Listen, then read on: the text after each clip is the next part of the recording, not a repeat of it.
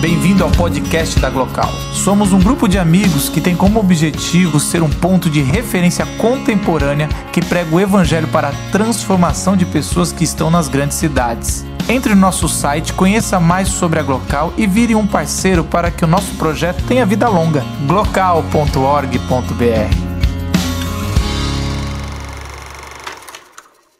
a, a ideia que a gente tem de discutir o, o Thanos é, a pessoa me perguntou quem é o Thanos. Eu falei assim, relaxa que você vai ficar sabendo quem é o Thanos. É, a minha filha de três anos, ela já fala assim, o Thanos não é nosso amigo, né? Eu falei, não, o Thanos não é nosso amigo. É, continua, o Vader continua sendo o nosso melhor amigo, o Thanos não. E que a gente vai discutir um pouco de quem é o Thanos, de das motivações que ele tem, como é que o negócio funciona.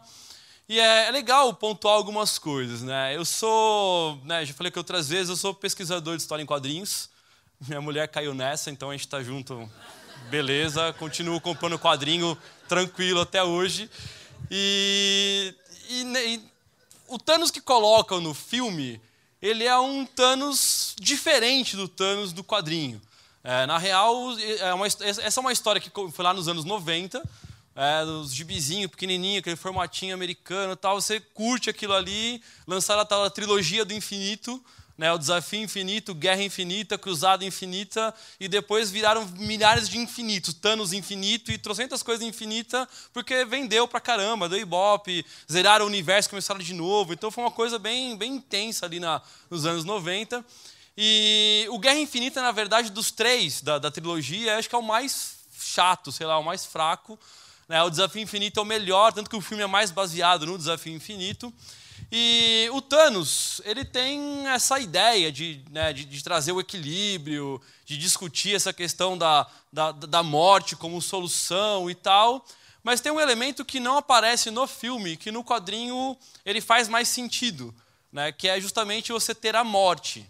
É, a morte é um personagem no quadrinho, e a motivação do Thanos é uma motivação romântica, porque o Thanos ele é apaixonado pela morte. E aí agora o Thanos virou fofinho, né? Porque ele faz tudo por amor. E ele é apaixonado pela morte e a morte pede para ele né, dar provas de que realmente ele a ama e ela vai pedindo vidas. É tipo assim, cara, mata a galera e mostra que você me ama. E o Thanos vai lá por amor e ele começa então a matar uma galera. E aí tem a ideia de trazer o equilíbrio. Né? O Thanos é um cara que ele nasce num planeta chamado Titã. Né? Ele é conhecido como o Titã Louco, porque ele né, tem umas ideias não muito boas. E ele é um cara que, que, sofre bullying, porque ele nasceu diferente dos outros. Ele é um cara que a galera na escola zoa a cara dele. Então ele passa por uma série de problemas. Tem todo um, um pano de fundo que o filme não mostra. Então isso talvez é um, sei lá, talvez transforme a motivação dele no filme não tão consistente, mas aí depois o Silas vai acabar falando melhor sobre isso. E nessa dinâmica toda, o Thanos pensa o seguinte: olha, meu país foi destruído, né, o meu, meu planeta foi destruído, porque ninguém me ouviu. Eu falei que o recurso ia acabar, que a escassez ia vir. Eu falei que não ia rolar comida para todo mundo. Ninguém botou fé em mim. A galera se matou, se destruiu, o planeta acabou. E falei agora é o seguinte: eu vou assumir um fardo. Né, o meu fardo vai ser qual? Eu vou sair levando equilíbrio para a galáxia inteira. Como é que eu vou trazer esse equilíbrio? Fácil, eu mato metade das pessoas e a outra metade vai viver e vai sobrar recurso para todo mundo ser feliz, alegre e contente. É, eu vou facilitar a minha vida. Eu vou criar uma tal de manopla do infinito, porque me falaram que existem seis joias e o cara que tiver as seis joias controla o universo. Então ele cria a manopla e ele sai caçando joia por aí. Nessa, nessa busca por, por essas joias, então Thanos vai de planeta em planeta e ele é legal porque aleatoriamente que ele mata as pessoas. Né? Não é uma coisa premeditada. Né? Não é, olha, você que é rico, você é pobre, você. Ah, não, vou matar. Não, assim, meu, separa a galera de um lado e do outro e, cara, o coroa, pá, mata o pessoal da esquerda. Ah, matou, acabou, vocês aqui ficam vivos. Ele é legal, é aleatório. Né? Ele não é um cara pré-determinado a querer sair matando, exterminando, assim, né, tipo, tendenciosamente. Né? Então ele ele sai promovendo essa jornada e esse fardo que ele carrega pensando em trazer o equilíbrio. E aí, quando ele consegue a manopla, o, os quadrinhos dos anos 90 eles têm uma característica que é bem legal e que hoje em dia se perdeu, que é o exagero. Tudo é muito exagerado nos anos 90. Então o cara, para dar um soco, ele vai levar seis quadrinhos para ele conseguir chegar no, no soco no cara. Né? Então o, o exagero do Thanos, e que é muito legal no filme, é o estalar de dedos. Então estalou o dedo, matou metade da galáxia, sem muito esforço. Né? Virou pozinho. Para quem viu, sabe o que eu estou falando. Para quem não viu, agora já sabe também.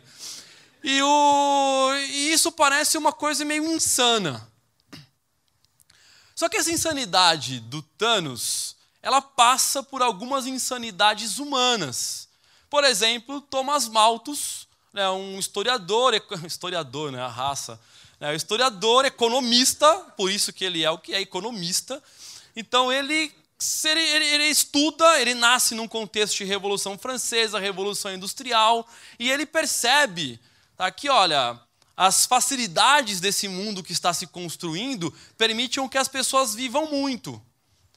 As pessoas crescem numa progressão geométrica, o alimento cresce numa progressão aritmética, traduzindo, tem mais pessoas do que alimento, em algum momento vai gerar uma escassez e as pessoas vão se matar por comida. Qual é a solução? Uma galera vai ter que morrer. Só que o Malthus é tipo Thanos, né? Não vai, não, vamos promover um genocídio. O Malthus fala que existem causas naturais. Então, pô, é, as pessoas envelhecem, existem as mortes por doença, existem as guerras, que é culpa do homem mesmo, então é legal que tenham guerras para as pessoas morrerem. Né? Existem as grandes epidemias. Né? E indiretamente, o Malthus coloca o seguinte: olha, tem uma epidemia, não procura cura, isola a galera e deixa morrer. Porque é importante trazer o equilíbrio. Não dá, em algum momento vai faltar comida para todo mundo. E aí ele vai pensar o seguinte: como que nós podemos evitar que isso aconteça? O curioso é que o Malthus ele é anglicano. Então, o cara é, tipo, da paz, religioso tal. Acho que é por ser religioso que ele propõe isso aí. Ele, ele propõe o seguinte: olha, vamos pensar no seguinte: controle de natalidade. Então, se as pessoas casarem mais tarde, você só pode casar virgem. Então, assim, é um cara que não devia gostar de sexo também. Então, ele fala assim: ah, quanto mais tempo demorar para as pessoas casarem, mais tempo demora para ter filho. Pô, legal. Vamos propagar as ideias, então, da galera se preservar. Mas se preservar como? Demora para casar. Depois que casa, demora para ter filho. Né? Quem pode ter filho? Só quem pode criar. Quantos filhos você tem? Só quantos puder dar conta. Então não pode sair fazendo 10 filhos por aí. Então quem é que vai sofrer mais? Obviamente o pobre. Né? O pobre, miserável.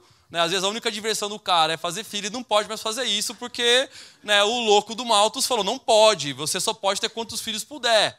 Então ele começa a criar teorias de controle de natalidade. É, provavelmente os estudos do Malthus acabaram interferindo ou tendo alguma influência, mínima que seja, na teoria do Darwin, pensando na questão da lei do mais forte, porque numa sociedade em que falta alimentos, o mais forte vai acabar conseguindo se sobressair. É, talvez uma possibilidade de que é, as teorias do darwinismo social foram é, permeadas por algumas das ideias do Malthus, e essa loucura do Thanos e do Malthus, ela estão presente no nosso dia. Por mais que o Thanos seja insano, o Thanos acha que ele está certo. Por mais que o Malto seja insano, ele acha que ele está certo. Embora todas as teorias do Malthus tenham sido destruídas, né? o Marx é um cara que vai chegar, filhão, vem aqui. O Marx arrebenta com o Malthus, mas aí é papo para outra local. E ele fala assim: não dá, não deu certo. Vão se recriar outras ideias, mas a grande questão é a morte pela vida sem fazer sensacionalismo ou nada, até que ponto essa relação ela é válida, até que ponto essa relação ela é sólida ou ela de fato é necessária. Né? E aí a gente vai continuar pensando nisso, mas com esse olhar agora do universo cinematográfico, pensando em como o Thanos desenvolve isso a partir das ideias do Malthus dentro do filme. E aí o Silas continua esse papo com vocês.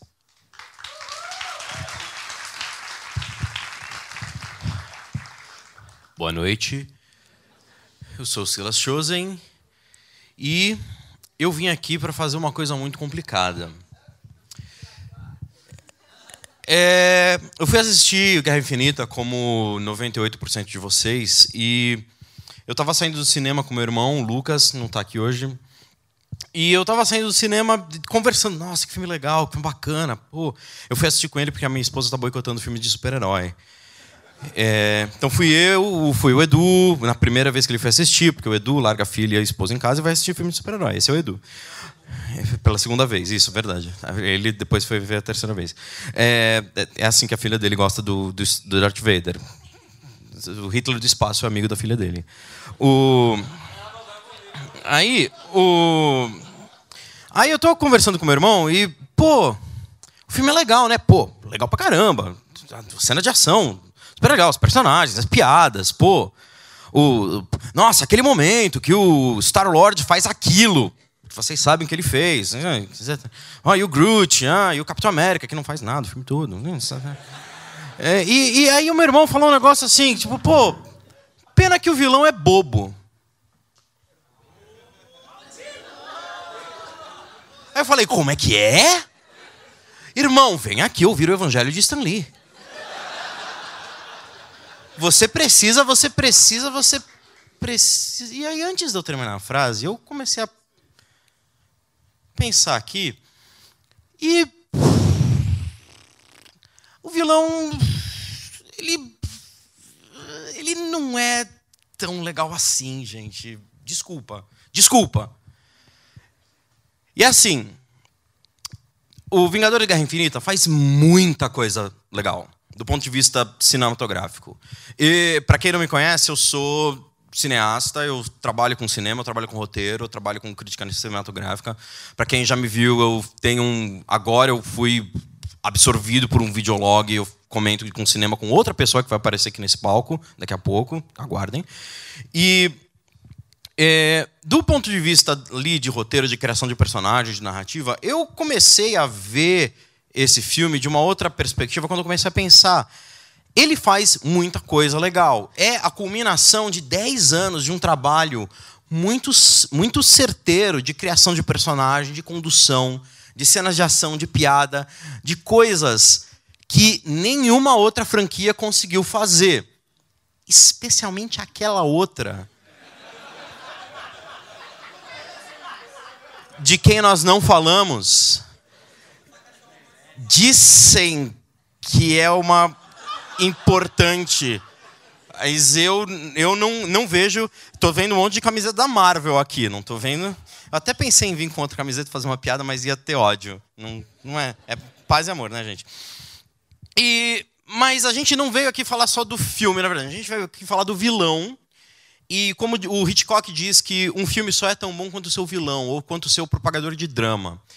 E o Thanos é o motor da história do Guerra Infinita. Isso é muito legal. É muito. A maioria dos filmes tem no vilão o motor da sua história, o motivador do drama pelo menos o Guerra Infinita assume isso logo desde o começo e coloca o Thanos como o personagem central da história. Isso é muito legal, porque dá pra gente mais um personagem novo, que a gente não viu até agora, centraliza a história nele, coloca nele o ponto de vista. A gente não vê a história toda do ponto de vista do Tony Stark, a gente não vê do ponto de vista do Capitão América, que, como eu disse, não faz nada no filme, e a gente vê tudo do ponto de vista do Thanos. E isso é muito bacana porque o Thanos é um personagem muito bem renderizado. Ele é um personagem espetacularmente bem atuado, interpretado. O Josh Brolin é quem está por trás dele. Vocês conhecem ele de outros filmes bons. O Josh Brolin só fez um personagem ruim. Alô? Oi? Quando ele fez um personagem daquela outra franquia. É, e é legal, inclusive, ver ele em cenas de ação, porque os, os, os caras dessa de, de, da Marvel, de, dessa Marvel, não vou nem falar de outras, conseguem montar uma luta entre super-heróis, usando poderes, usando realidades, usando os vários braços do Doutor Estranho, de uma maneira nunca vista antes. É, uma, é um banho de criatividade. A cena da luta em Titã é um banho de criatividade que eu não lembro de ter visto em outros filmes. Mas, para mim, e assim, deixa eu deixar muito claro, isso é uma opinião minha, que eu estudei, olhei, fui em outros lugares na internet, combati com outros, combati mesmo, com outras pessoas assim de opinião. E para mim, o Thanos meio que não faz muito sentido no filme. E por que que eu digo isso? É... Primeiro, o plano do Thanos não faz um sentido prático. Ele quer eliminar metade da vida do universo por causa de recursos naturais com o estalar do dedo. É... E ele pode fazer isso. E ele não pensa em, por exemplo, dobrar os recursos naturais do universo, que ele também pode fazer. Ele não pensa em dar camisinha para todo mundo, que ele também pode fazer.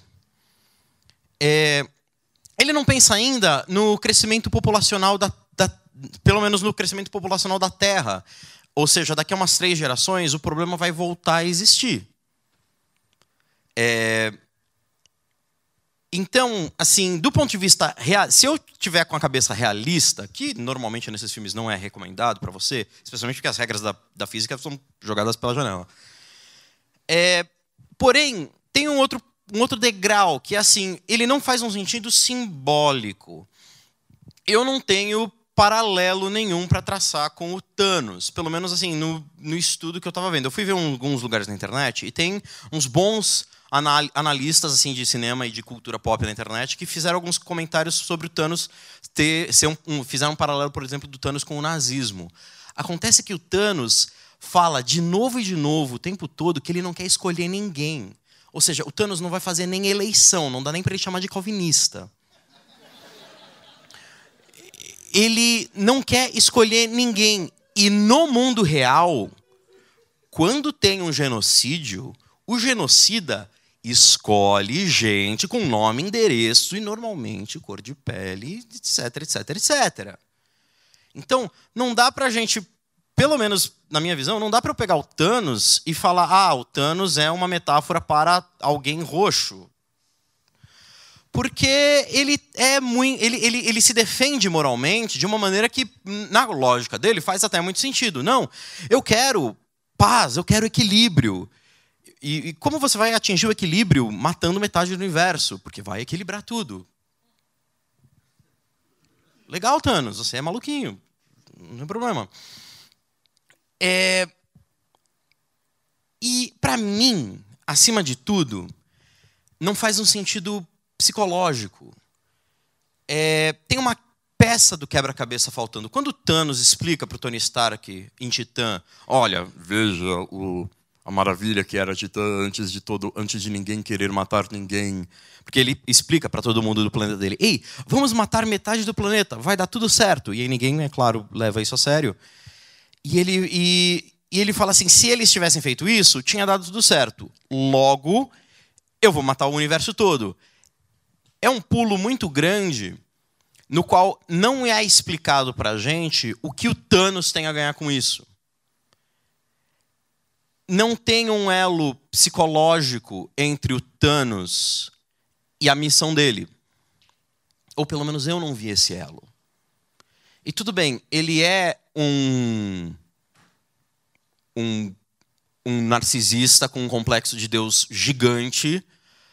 E alguém, umas pessoas tentaram me falar assim: ah, mas ele é um psicopata. Ele não é um psicopata, porque tem aquela cena da joia da alma. E aquela cena da joia da alma, você, quem, quem, viu o filme? Vocês sabem. Pouca gente não viu o filme, nossa. Então, vocês sabem de que cena eu estou falando? Aquela cena da joia da alma, que tem a maior surpresa do filme, eu gostei bastante daquela surpresa do filme, é o cara do capuz. Que eu não vou dizer para os três que não viram o filme. E, e, e que o Edu estragou para quem não viu o filme.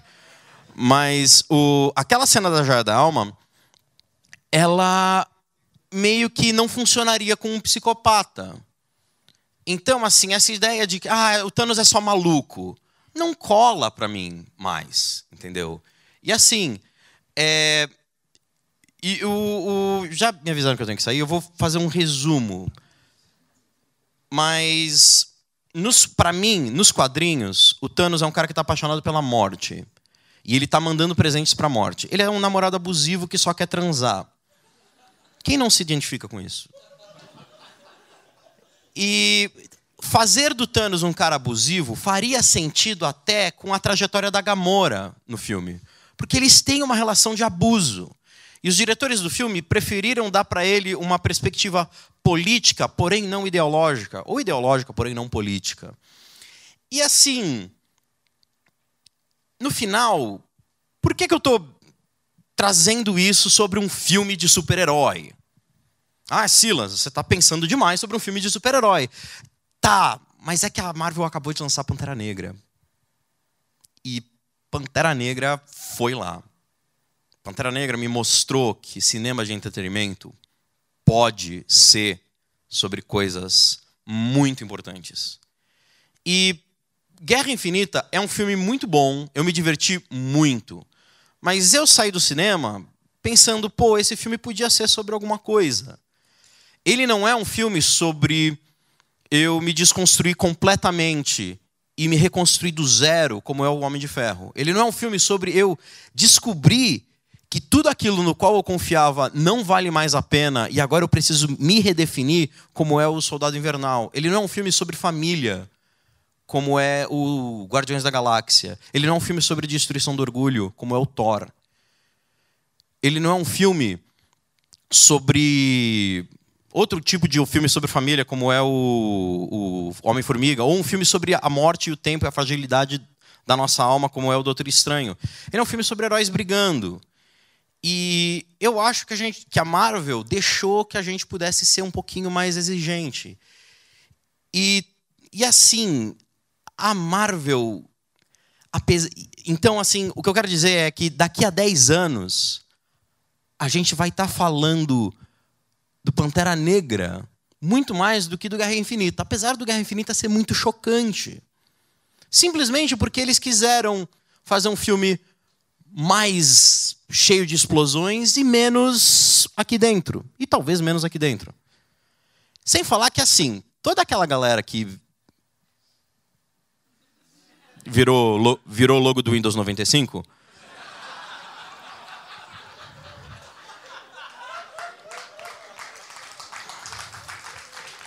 A não ser que passe um aspirador de pó ali, vocês sabem que pelo menos a galera que tem, que tem contrato para mais oito filmes vai votar sim.